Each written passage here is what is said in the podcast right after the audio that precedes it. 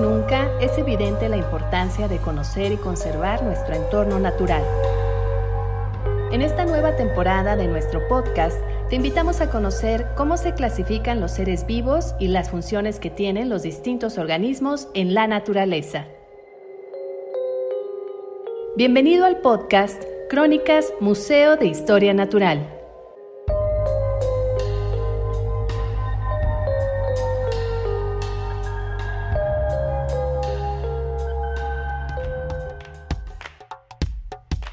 Hola, ¿qué tal? Mi nombre es Lucy Ordaz y me da mucho gusto poder acompañarte nuevamente en esta segunda temporada de nuestro podcast.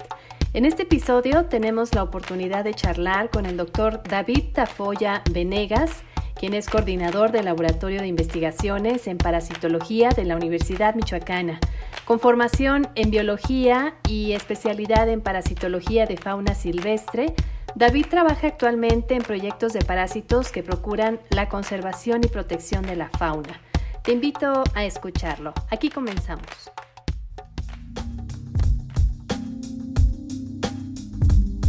Los parásitos son una forma de vida muy exitosa. Platícanos acerca de esto. Sí, fíjate, fíjense a todos que el 70, más o menos el 70% de la biodiversidad animal o es parásita toda su vida o parásita la fase juvenil y de vida adulta la eh, y de vida adulta ya libre o es parásita la hembra y el, macho es de vida libre o viceversa o los juveniles son de vida libre y los adultos parásitos. De cualquier manera que hay una gama de diversos ejemplos de parasitismo donde o uno o lo otro, pero si tomamos en cuenta todo lo general, viene siendo hasta el 70% de todos los animales son parásitos. Así. Y los que no son parásitos, los otros animales toman algunos aspectos de la vida parasitaria para poder sobrevivir. Entonces, si ustedes le preguntan a cualquier otro zoólogo cuál es el, el, modo de vida más exitoso que existe hoy en día en el reino animal, pues es el parasitismo así con, esas palabras, o sea, lo de hoy, lo que está de moda en, nuestra actualidad, en nuestra era, es ser parásito, así. Defínenos, eh, ¿qué es el parasitismo? El parasitismo, en, biología, para que lo entiendan bien, eh, se, estudian diversos estilos de vida. Todos los animales eh, y los seres vivos en general, no solamente los animales, convivimos con otros seres vivos, animales con animales, animales con plantas, viceversa, etcétera, con hongos, bacterias. Dentro de, todas estas convivencias, por así llamarlo, hay diferentes tipos de convivencias.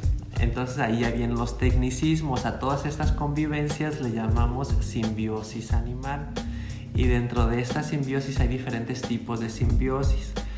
Para que me entiendan, vamos a hablar de los extremos en una simbiosis donde los dos individuos se benefician mutuamente, se le llama una simbiosis mutualista, o sea, ahí el beneficio es mutuo.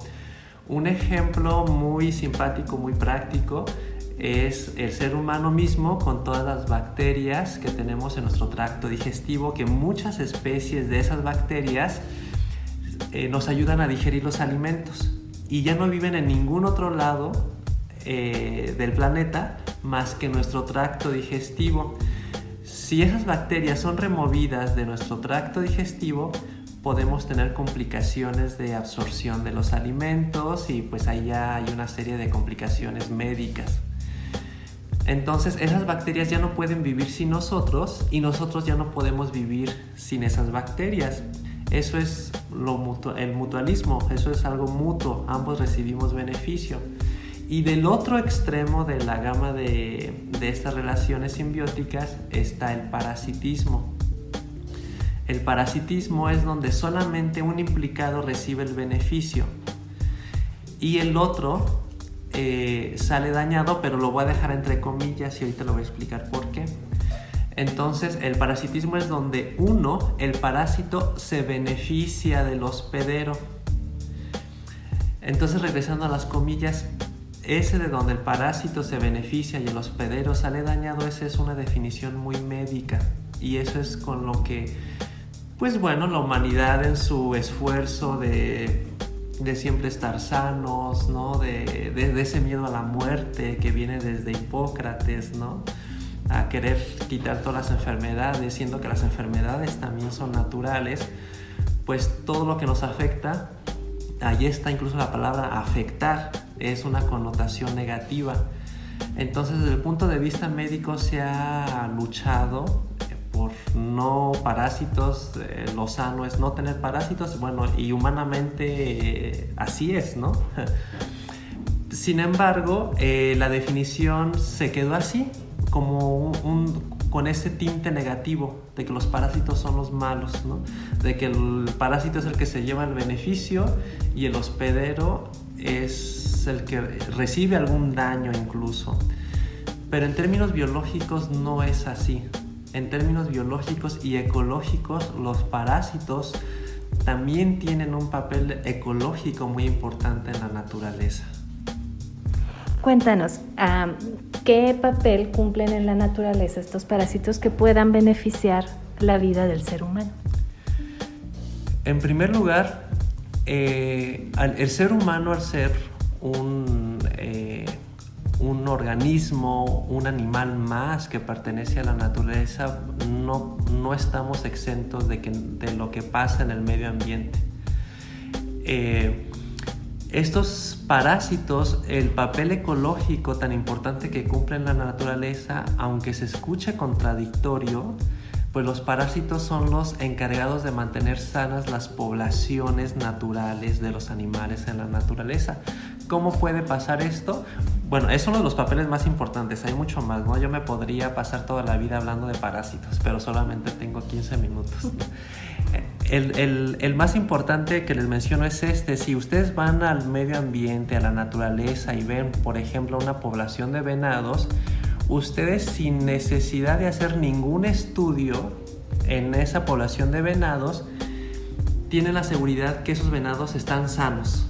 ¿Por qué? Como todo, eh, hay venados que nacen con deformaciones, por lo tanto a lo mejor no pueden correr, no pueden alimentarse bien. Hay venados que pues sí nacieron bien, eh, se desarrollaron bien, tan, bien que llegaron a una edad adulta, pero llega la vejez a ese venado y pues, pues con la vejez viene la debilidad del animal, etc. Entonces los parásitos están ahí regados en esos venados. Por lo tanto, un venado sano es capaz de mantenerse a sí mismo y mantener su población de parásitos. Cuando pasa el tiempo y este venado llega a la edad adulta, a la vejez, ya no es capaz de mantenerse ni a sí mismo ni a su población de parásitos, por lo tanto los parásitos lo van a eliminar. Entonces, ¿qué quiere decir esto? Que los parásitos están eliminando ese ser, a ese individuo viejo de la población que ecológicamente ya no aporta a la población, lo elimina y siguen quedando los venados juveniles, los venados fuertes. Si hay otro, eh, otro venado malformado de nacimiento por cuestiones genéticas que no puede alimentarse bien, etcétera, pues los parásitos, ese venado va a estar débil y los parásitos lo van a quitar de esa población. Por lo tanto, los parásitos, como se pueden dar cuenta, están permitiendo que en esa población solamente coexistan los joviales, los fuertes, los que pueden mantenerse a sí mismos y a sus propios parásitos. Eh, ciertamente estamos hablando a nivel poblacional pero si enfocamos la vista a un solo individuo, pues ese solo individuo sí se enferma, ¿no? Estamos hablando de que el parásito quita de la población este, a los individuos débiles y pues cómo los quita pues matándolos. Entonces pues hay un proceso de enfermedad previo a la muerte. Si eso lo trasladamos al, ser humano a nivel poblacional también en el ser humano ocurren estos eh, factores ecológicos muy importantes donde la presión inmunológica que el parásito hace, en este caso hacia el ser humano, pues también es muy, muy importante. Tan es así que eh, por ejemplo, la malaria que es eh, producida por un protozoario parásito sanguíneo que se transmite a través de los mosquitos, ha sido la, la presión inmunológica tanto, según unos estudios, que alguna población de eh, personas africanas ya tienen una malformación genética, así se le, se denominó al inicio, donde los eritrocitos ya están un poco como curveados y causan algunos problemas este, sanguíneos en esas, en, esas personas, en esas poblaciones africanas. Sin embargo, esas mismas personas, debido a esa condición, esos eritrocitos, ya impide que el parásito se instale. Y no hubiese sido posible esa malformación entre comillas porque probablemente algunos biólogos eh, eh, evolutistas, biólogos que se dedican a ver cuestiones de evolución dicen es que más bien fue pues la famosísima presión evolutiva que el parásito ejerce sobre el hospedero. Al final de cuentas, como individuo, el individuo por sí mismo, biológicamente estamos preparados para no enfermarnos de nada. ¿Cómo lo sabemos? Porque tenemos todo un sistema inmunológico, y hablando de, humanos como mamíferos, los mamíferos tenemos eh, sobre todo todo un sistema inmunológico bien importante para estar deteniendo a parásitos y cualquier otro patógeno que se les ocurra invadirnos, bacterias, virus, etc. Todos los días estamos expuestos a miles de virus, a miles de bacterias, a miles de quistes, a miles de huevecillos y no nos enfermamos. ¿Por qué? Porque nuestro sistema inmunológico eh, nos está defendiendo. Es lo que se llama la barrera inmunológica. La barrera inmunológica existe, son todas nuestras células blancas este, y otros procesos fisiológicos, nuestra misma piel, la saliva, etcétera, los ácidos gástricos, que nos están defendiendo. Pero ¿qué pasa cuando nos llegamos a enfermar? Es que ese patógeno de alguna manera venció nuestra barrera inmunológica y no venció porque haya sido muy poderoso, sino simplemente a veces pues nos estresamos, eh, en el trabajo, en alguna otra situación, ya no almorzamos, ya no comimos, andamos débiles y el cuerpo necesita energía para mantener esa barrera inmunológica.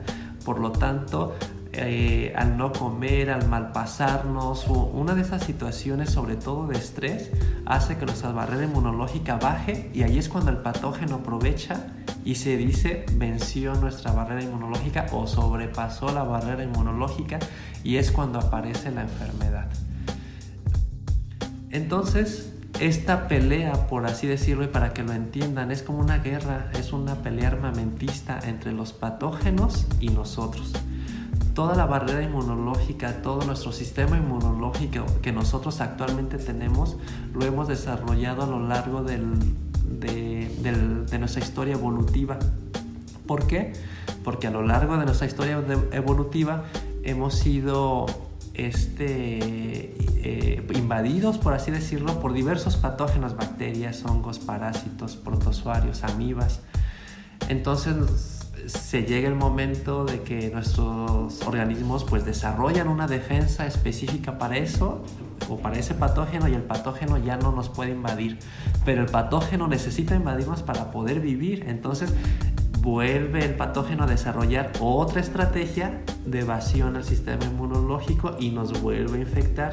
Y nosotros desarrollamos, evolutivamente hablando claro, otra defensa para volverlo a retener. Y con esta pelea con esta batalla armamentista de millones de años, pues hemos creado toda una serie espectacular de, defensas contra los patógenos, pero los patógenos al mismo tiempo pues una serie espectacular de evasiones del sistema inmunológico.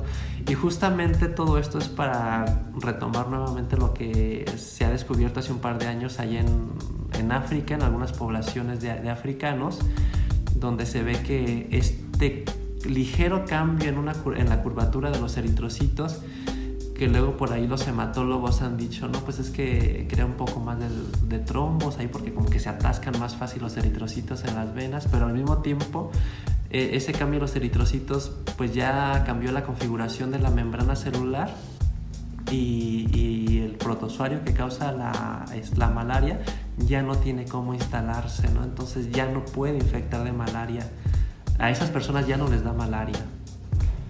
Oye David, así como ya platicando sobre la actualidad, ¿tendremos esperanza para eliminar entonces algún día el COVID?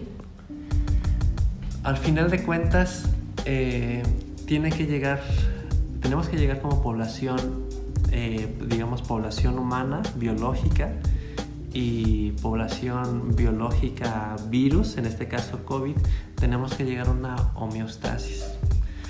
Eh, los, en general los virus, que, el virus que está causando el, COVID y todas sus variaciones, es como ya es bien sabido desde el inicio, es un virus tipo corona, ¿no? Por todas esas estructuras de proteínas de espiga que tienen en su cápsula. Pues resulta que los virus tipo corona son de lo más común en la vida silvestre.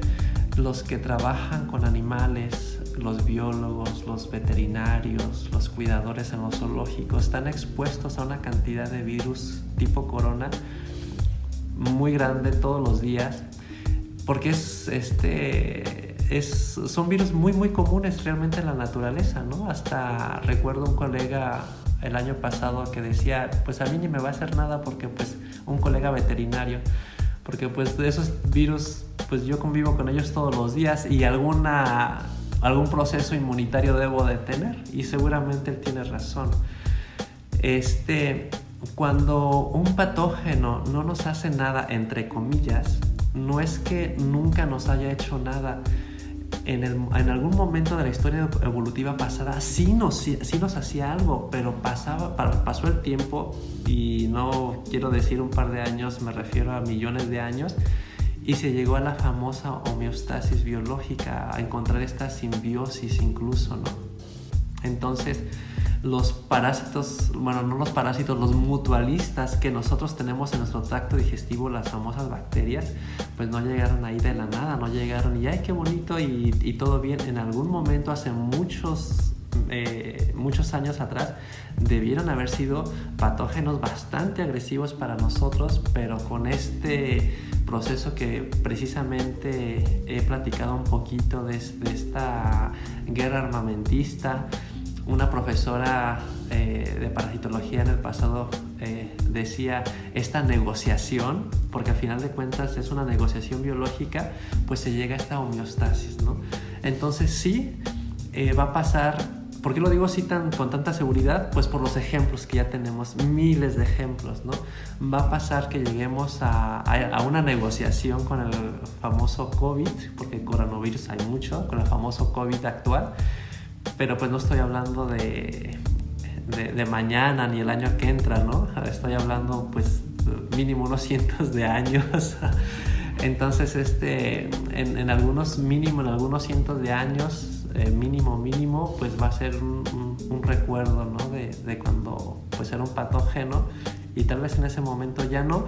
Y ya no por dos situaciones o porque llegamos a la famosa negociación biológica o porque pues ya desarrollamos eh, médicamente hablando los elementos, los instrumentos, los medicamentos necesarios pues para también superar al COVID como enfermedad y no como ente biológico. Como ente biológico pues hasta que lleguemos a la negociación famosa.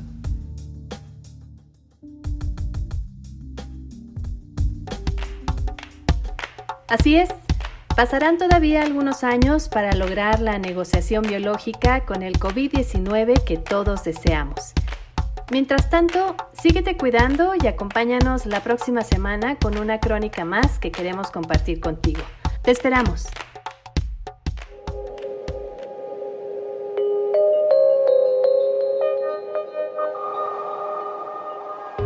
Por habernos acompañado en nuestro podcast Crónicas Museo de Historia Natural un llamado a crear conciencia sobre el valor de la vida en todas sus formas de expresión. Hasta la próxima.